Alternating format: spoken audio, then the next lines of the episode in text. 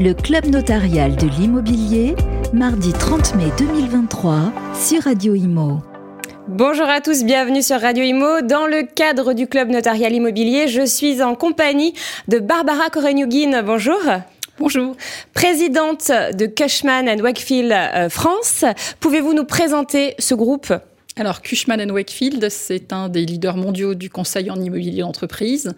En France, nous sommes un peu plus de 500 collaborateurs et nous conseillons euh, nos clients, utilisateurs et investisseurs sur toutes leurs stratégies et leurs problématiques immobilières. Nous sommes implantés sur 18 euh, bureaux en Ile-de-France et en région. Alors, on vient de, parler pendant euh, une heure euh, lors du club notarial de, marché, du marché tertiaire. Euh, pouvez-vous déjà nous définir qu'est-ce que l'immobilier tertiaire?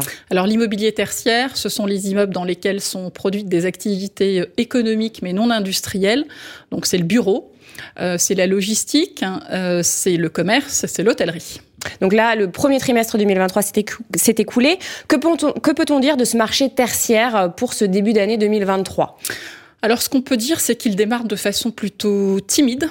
Euh, tant au niveau du marché locatif euh, des bureaux qu'au niveau du marché de l'investissement, euh, toute classe d'actifs tertiaires euh, confondus.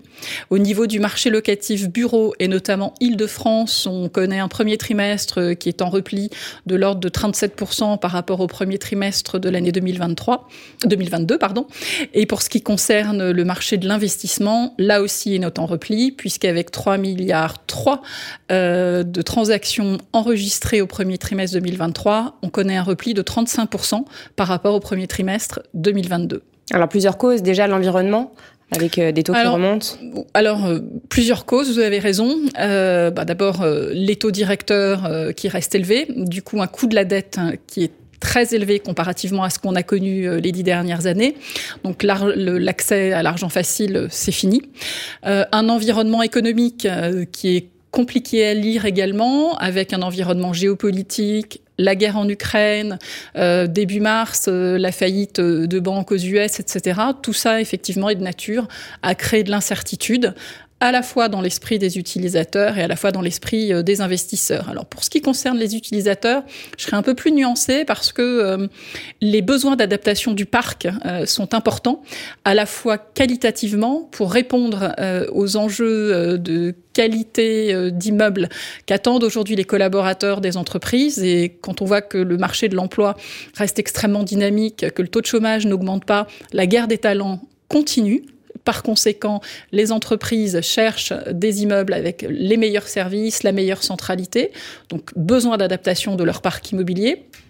Euh, et puis deuxièmement, besoin d'adaptation également de leur parc lié aux, enjeux du décret tertiaire et aux critères ESG.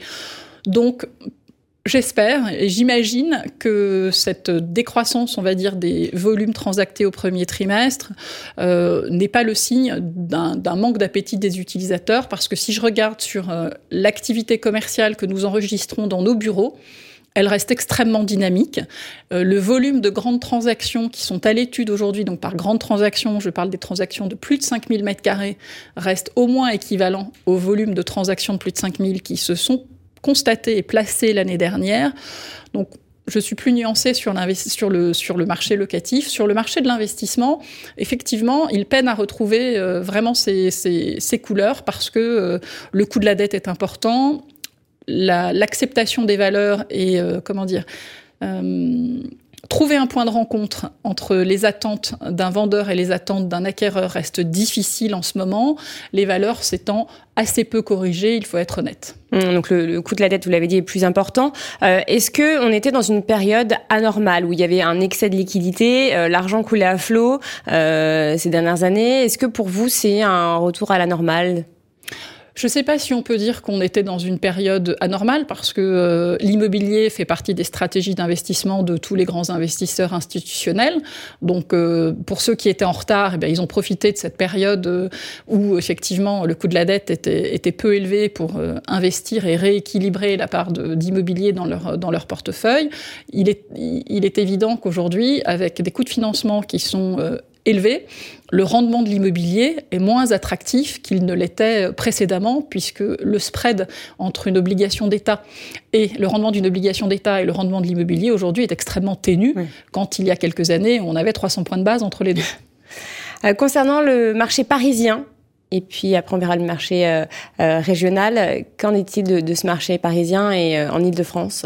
Alors le marché parisien, il se lit différemment selon qu'on est dans Paris ou qu'on est à l'extérieur de Paris. Le marché parisien reste dynamique, même si le premier trimestre a été un peu en deçà de nos espérances en termes de transactions. Mais si on parle des chiffres 2022, le marché parisien a représenté 50% de la demande placée en 2022 et euh, presque 39 ou 37 ou 39% de la demande placée sur les transactions de plus de 5000 m2. Donc du point de vue locatif, c'est un marché extrêmement euh, désirable pour les utilisateurs qui sont tous en quête de, centralité. Euh, de ce fait, on a effectivement un taux de vacances qui est très faible, des valeurs locatives qui continuent à croître. Aujourd'hui, on parle d'un loyer prime à 960, on parlera bientôt, je pense, d'un loyer prime à, à 1000 euros. Le marché du coup de l'investissement sur la base de, de, de ces fondamentaux qui reste solide, le marché de l'investissement en bureau euh, en Ile-de-France, et en particulier Paris. Paris représente 50% du marché de, de, l'investissement euh, en Ile-de-France. Donc on voit bien un focus sur, sur Paris intramuros. Euh, ensuite, la deuxième couronne, ou la première couronne plus exactement, le marché est très contrasté selon là où on est, puisqu'on a un effet de ciseau entre un volume de transactions locatives qui ralentit et un volume de livraison qui s'est accéléré ces trois dernières années, puisqu'on a livré ces trois dernières années 2 500 000 m2 de bureaux neufs qui peinent à s'écouler. Donc on a une situation assez, euh, assez inédite et assez paradoxale, oui. Oui. Et du coup, quel sera l'avenir de ces, de ces bâtiments s'ils n'arrivent pas à trouver preneur? Ben, Alors, pour ce qui concerne les... Enfin, je pense que d'abord, ce qu'il faut comprendre, c'est que les utilisateurs aujourd'hui, quels qu'ils soient, se positionnent aujourd'hui du fait du décret tertiaire, des enjeux ESG, privilégient effectivement pour en tous les cas les grandes surfaces, les immeubles neufs et de première main. 85% dans des, transactions de plus de 5000 m2 se sont placés sur des immeubles neufs et de première main. Comme il y a effectivement aujourd'hui une rareté de l'offre dans Paris intramuros, par voie de conséquence, on peut imaginer que les critères de recherche des utilisateurs en grande surface vont s'élargir et on voit effectivement déjà au premier trimestre des grandes transactions qui se sont positionnées sur le sud de l'île de France en première couronne. Donc par voie d'évaporation, euh, les immeubles qualitatifs qui offrent une bonne desserte, euh, des services à la hauteur de ce qu'attendent aujourd'hui les utilisateurs, vont bénéficier de cet effet d'évaporation du fait mm. de la rareté de l'offre dans Paris intramuros. Le cas des immeubles de seconde main est plus délicat parce que bon nombre d'entre eux ne retrouveront pas preneur et il faudra imaginer les transformer en autre chose et tout ça évidemment reste tenu à la bonne volonté des élus. Mm. Euh, concernant les, les régions maintenant, on constate une bonne résilience on a une bonne résilience des marchés régionaux, en effet. Euh, en 2016, les régions représentaient 17% du volume d'investissement. En 2022, 33%. Donc on voit effectivement que l'appétit pour l'investissement en région euh, s'est accéléré, tout simplement parce que les fondamentaux locatifs sont bons. Euh, une faible volatilité des loyers, ce qui laisse imaginer une capacité de progression des valeurs locatives forte, des volumes d'investissement ou une capacité à trouver des volumes d'investissement inférieur à 50 millions ou entre 50 et 100 millions plus facile qu'en Ile-de-France, euh, une dynamique économique dans ces régions avec une économie assez diversifiée, des villes TGV aussi, pas très loin de Paris, qui peuvent bénéficier dans le futur euh, de l'impact du télétravail. On n'a pas vu encore de délocalisation massive d'entreprises, d'équipes en région, mais ça pourrait, ça pourrait venir dans le futur. Bref, euh, marché locatif et marché de l'investissement en région qui fonctionnent effectivement plutôt bien avec pas de suroffre. Eh bien, merci infiniment, Barbara Korenyugin. Merci beaucoup. Le Club notarial de l'immobilier, mardi 30 mai 2023 sur Radio Imo.